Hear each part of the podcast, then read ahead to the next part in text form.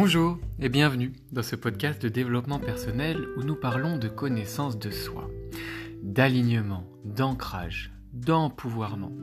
Ici, élevons notre conscience, comprenons ce qui se joue en nous pour libérer ce qui doit être libéré et incarner la personne que l'on a envie d'être. Aujourd'hui, nous allons parler de communication animale.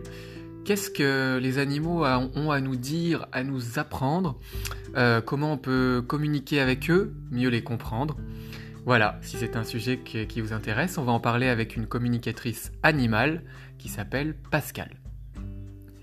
Je m'appelle Romain, je suis coach en développement personnel, professionnel et en management. Je suis un ancien cavalier professionnel de saut d'obstacles et c'est dans le sport que j'ai commencé à expérimenter eh les bienfaits du développement personnel et des autres outils de mieux-être. Mon but est tout simplement de partager et de vous accompagner sur ce beau et passionnant chemin qu'est la vie. Très bonne écoute Bonjour à tous, je suis ravi de vous retrouver pour un tout nouveau podcast un peu spécial. Je suis euh, en Rhône-Alpes, près de Saint-Étienne, où j'ai animé un stage euh, d'équi-coaching et d'équitation. Euh, donc on a mêlé développement personnel et chevaux. Et je suis dans une écurie où, le bien-être animal règne avec Pascal. Pascal qui est une communicatrice animale. Bonjour Pascal. Bonjour Romain.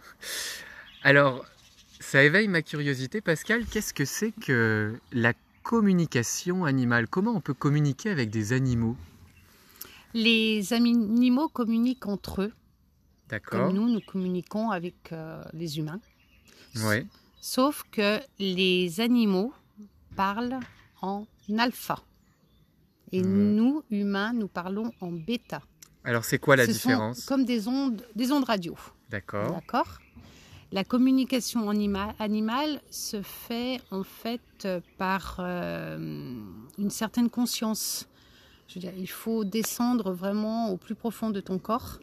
Oui. Faire sauter les barrières, les a priori, les jugements, les auto-jugements. Tout. Tu descends, en- je dirais, en méditation. D'accord. Ça, ça, ça me Ça, c'est bon. Tu, après, tu ouvres ton espace cœur Oui. et tu invites l'animal dans ton espace cœur. Dans le chakra du cœur. Si tu veux. Après, chacun l'appelle euh, comme il le désire. D'accord. Là, après, tu, tu, fais euh, grandir en fait cet espace cœur. Tu l'imagines comme tu as envie, avec beaucoup d'amour, de sérénité, de bienveillance. Tu appelles l'animal et tu lui demandes s'il est d'accord pour communiquer avec un humain. D'accord. On peut pas le forcer? Non, on ne force jamais un animal. Euh, D'accord. Ok. Comme un humain qui va voir un psy, s'il n'a pas envie, ça va pas marcher. Ça ne va pas marcher. Ok. Tu viens toujours de la part d'un gardien. C'est-à-dire? de son gardien, de la personne qui s'occupe de lui tous les jours. Ok. Donc là, je fais une petite parenthèse. Effectivement, il y a, euh, bah, je crois, et toi, je pense que tu crois la même chose. C'est vraiment une croyance spirituelle, euh, presque bouddhiste, ah oui, je sais pas, mais en tout cas, je suis persuadé qu'on a, oui, des guides, des anges ou des archanges. Ça dépend. euh, de comment on l'appelle, il y a des personnes qui l'appellent encore ma bonne étoile. Enfin, je pense qu'effectivement, on est tous guidés. Et les animaux, c'est pareil. C'est ça? Oui, alors les animaux ont un gardien humain, d'accord, qui vont s'occuper d'eux pendant leur vie sur cette terre. Oui. Qu'on appelle souvent le, Le maître propriétaire, le son propriétaire. maître, euh, mais euh, eux les appellent des gardiens. D'accord, ok. Après, euh, nous, on a des guides dans notre vie. Eux, ils ont des guides, mais différents de nous. Ok. Ce qu'on appelle les êtres de la nature. Mais ça, c'est un autre sujet. Oui, qui n'est pas lié à la communication purement On animale. en parlera peut-être dans un autre podcast. Peut-être. Après, nous, euh, communicants, nous sommes là pour aider l'humain à comprendre son animal. Oui, ok. D'accord? Parce que souvent, euh, j'imagine qu'il y a beaucoup de biais de projection. Il y a des humains qui connaissent peut-être pas assez bien la psychologie ou le fonctionnement de l'animal et qui, qui jugent que l'animal euh, euh, mentirait ou ferait ceci ou cela pour nous embêter. Et ça, c'est vraiment des jugements euh, humains, alors que je pense que tous les animaux sont vraiment de, bonne volonté, ils ont envie de nous faire plaisir, ils ont envie d'aimer, ils sont vraiment, je pense, tu parlais d'amour et de, de cœur, dans l'amour inconditionnel, il y a, y, a, y a, moins de biais, de mensonges, il y a moins de stratagèmes pour fuir des blessures ou, ou des traumas. Et donc, ils mentent pas, les animaux. Ils, ont juste envie de vivre l'harmonie, les humains mmh. aussi, mais j'imagine que les animaux sont vraiment euh, d'une certaine droiture. Et les humains ont tendance parfois à projeter des stratagèmes mmh. qui n'existent pas chez les animaux, comme le fait par exemple de vouloir embêter quelqu'un. Si un animal euh, fait quelque chose, c'est pas pour nous embêter, c'est qu'il a quelque chose à nous dire. Un animal n'est jamais méchant à la base. D'accord. Un animal est toujours loyal, respectueux. Sauf, le problème, c'est que l'humain ne comprend pas toujours ce que l'animal veut nous expliquer. Il peut avoir des douleurs physiques, mm. des douleurs mentales aussi, hein, psychologiques. Et l'animal a sa façon de s'exprimer.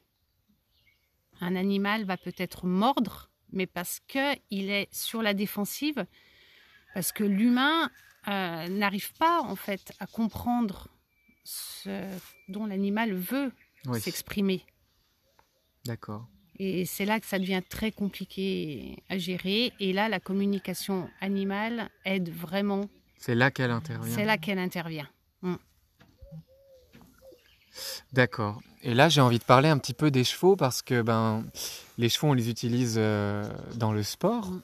C'est des athlètes et c'est vrai que parfois dans l'entraînement, euh, il y a certains chevaux qui sont peut-être pas assez écoutés et, qui, ont une gêne physique. Et justement, par le biais de projection des humains qui peuvent interpréter ça comme de la mauvaise volonté, eh bien en fait non, c'est que souvent il y a une gêne y a ou un mal-être, dans tous les cas, qu'il soit euh, dans la tête ou dans le corps, et les deux sont intimement liés de toute façon. Et c'est vrai qu'on gagne beaucoup, en tout cas moi je parle des chevaux parce que c'est ce que je connais, on gagne beaucoup à communiquer avec les chevaux et identifier la source de, de la souffrance, de l'incompréhension. Et c'est pour ça que nous, les humains, on doit absolument éviter de projeter nos propres schémas sur eux, parce que euh, on n'a rien à voir. Non, non, c'est vrai qu'on n'a rien à voir avec le fonctionnement animal. D'accord. Donc, euh, un cheval, oui, peut s'arrêter euh, devant un obstacle, il peut faire tomber son cavalier, il peut être euh, quelquefois dangereux. Oui. Mais il y a toujours une bonne raison à ça. Il y a très très peu d'animaux qui sont vraiment psychologiquement malades. Hmm. Ça peut arriver, comme chez les humains. Oui. Je crois qu'il y en a 2%. D'accord. Mais j'en ai vu un qu'une fois. D'accord. C'était quoi comme animal? C'était un cheval. Waouh. Mais qui, euh, en fait, il le disait, il voulait tuer l'humain. Mais c'est ah oui, c'était radical. D'accord. Donc là, tu peux rien faire. Ah, on peut rien faire. D'accord. Là, on ne peut rien faire et euh, malheureusement, il est mort de sa bonne mort. Oui. Mais. Euh, Mais il voulait pas fonctionner avec les humains. Il voulait pas du tout fonctionner avec les humains. Donc là, on ne, peut, rien faire. Par contre, sinon, la plupart, presque tous les chevaux, euh, ont euh, vraiment un amour pour leur gardien qui c'est de la loyauté, c'est du respect, ils essayent de faire ce qu'ils peuvent. D'accord. Mais un animal qui travaille dans la souffrance, hmm. un cheval, au bout d'un moment, il va le dire. D'une manière ou d'une autre. D'une autre, c'est normal. Soit il va s'arrêter, soit bah, il va projeter le cavalier, il va mais c'est juste pour s'exprimer. D'accord. Comme un humain ferait si il y avait une douleur vraiment intense lorsqu'il travaille. Oui. Bah oui, on peut aussi dire que les humains, à la base, euh, on est tous faits mm. pour vivre dans l'harmonie, dans l'amour, avec des relations qui sont saines. On a tous envie de vivre euh, paisiblement et avec euh, des belles choses, des belles énergies. Mais il y a des choses qui ne sont pas dites, des souffrances qui sont, qui sont souvent pour l'humain à la base euh, eh bien psychologique et souvent qui parle dans le corps après d'ailleurs mais c'est des souffrances psychologiques qui rendent les personnes aigries ou, dans des énergies plus négatives. Et finalement c'est pareil pour les animaux.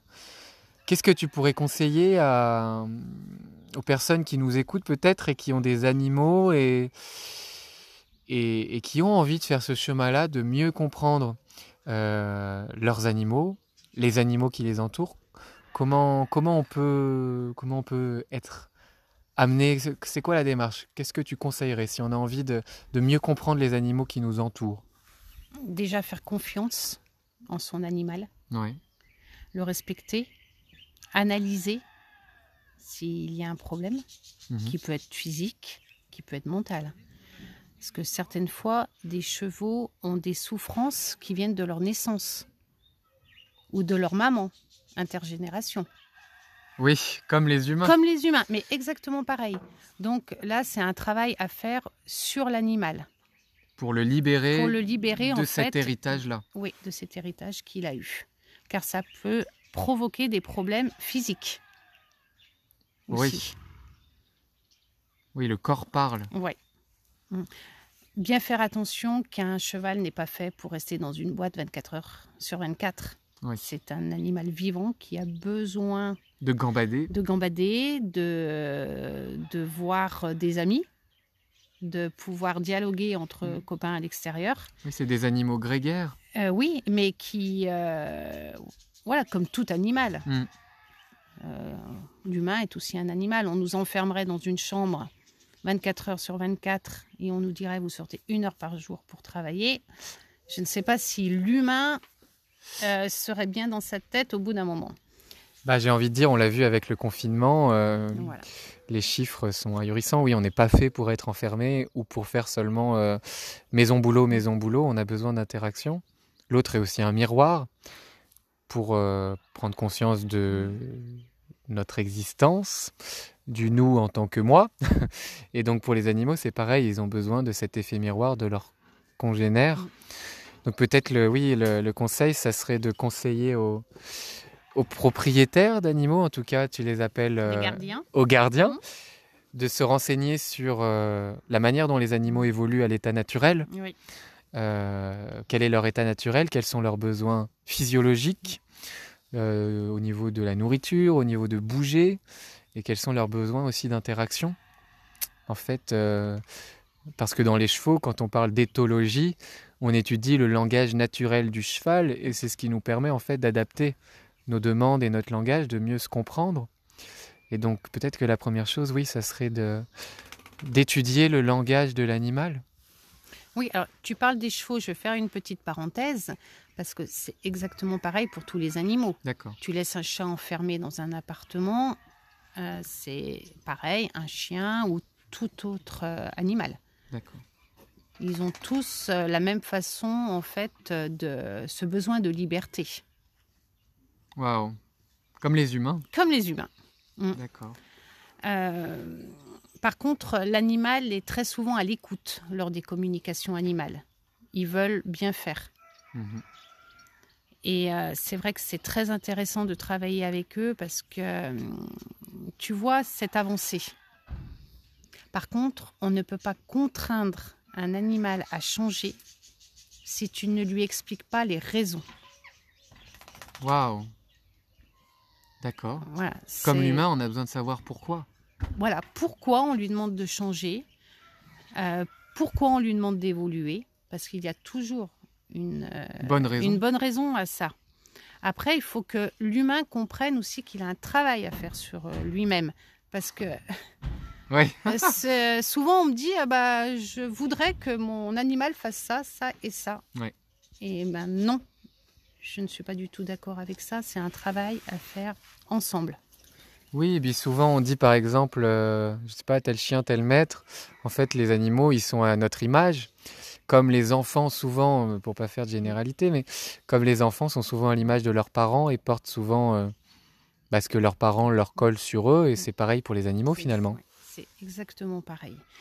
Par contre, ce que je demande toujours de faire très attention lorsqu'on a fini une communication animale, que le compte-rendu est fait, que les questions ont été posées ensuite à l'animal, des questions personnelles venant de son gardien. Oui. Euh, là, l'animal sait que le gardien sait tout ce qu'il avait à dire. Ah. l'animal est au courant que son maître ou gardien est au courant aussi. Voilà. Qu'il s'est passé cette communication, que des choses ont été dites Oui, sur le langage euh, bêta, Voilà. du coup. D'accord. Donc il y a cette transparence. oui. Donc là, à ce moment-là, il faut faire très attention. Pourquoi? Parce que si l'humain n'agit pas de la façon que l'animal, en fait, a suggéré, Oui. C'est la symétrie des, des attentions. voilà, là, on peut avoir des petits soucis. Je vais vous donner un exemple tout bête qui s'est produit il y a un mois. J'ai fait une communication sur un petit poney qui ne pouvait pas être monté, parce qu'il avait eu des très gros soucis avec l'humain avant. Sa gardienne a voulu faire des longues graines et voulait l'atteler. Mhm. Euh, Dans la communication, le poney disait non, je n'aime pas cette discipline. Je ne veux pas faire de longues graines, je ne veux pas être attelé. D'accord. Je veux continuer à faire euh, rire les enfants parce qu'en fait, elle faisait des petits spectacles, elle voulait il veut continuer. Je lui ai dit, elle me dit non, non, il aime, il aime ça. Hmm. Trois jours après, elle me rappelle, elle me dit, euh, il y a eu un accident. Le poney a tout cassé. Oui, Est-ce que le poney, il a peut-être trouvé ça injuste Eh bien oui, parce que il- en fait, on lui a dit, c'est bon, ta gardienne le sait, Ça va aller, ça elle va, va aller, t'écouter. elle va t'écouter, tu ne seras plus attelé. Et le lendemain, il a été attelé à nouveau. Oui, donc là, incompréhension et accident. Accident. Waouh Donc c'est pour ça qu'il faut toujours faire très attention lorsqu'on fait une communication animale. Il faut que l'humain soit prêt à évoluer. Oui. Et j'ai envie de dire, c'est presque comme euh, un humain qui entame un travail sur lui. Il est important souvent d'en informer son entourage parce qu'il y a des modifications qui s'opèrent et il faut que tout le monde euh, embarque et que tout le monde voyage dans le même sens. C'est oui, c'est ça. Il faut voilà, il faut comprendre que l'animal euh, n'a que nous en fait. Il, il a une confiance totale en nous. Si il nous exprime ses faiblesses, ses envies, ses besoins, et que l'humain en face n'écoute pas, ils se sont trahis Oui. par le seul humain qu'il a en face de lui. Oui, et puis en plus, euh, les humains, on a créé euh, une dépendance. Il y a vraiment une dépendance entre les animaux et nous qui a été créée par nous. Donc on a, euh, j'ai envie de dire, presque ce devoir de- d'aller dans le bon sens avec eux parce que c'est nous qui avons créé cette dépendance, cette domestication. Et maintenant, la moindre des choses, c'est d'accompagner euh, l'animal, quoi. On doit l'accompagner, on doit le respecter. En tant qu'un Mm. être vivant Oui. à part entière, avec son individualité, son âme, Mm. sa sensibilité. En fait, il faut le considérer comme, euh, comme un ami. D'accord. Bon bah je crois qu'on va finir là-dessus. Est-ce que tu as autre chose à ajouter Pascal? Non. Bon bah voilà, j'espère que... Merci Pascal, c'était hyper sympa. J'espère que ce podcast vous a plu et qu'il vous... voilà, qu'il va vous aider avec euh, vos animaux ou tout simplement avec votre approche par rapport à la nature, au vivant, de manière générale. Je vous remercie pour votre écoute et je vous trouve euh, tout bientôt pour un nouveau podcast. Ciao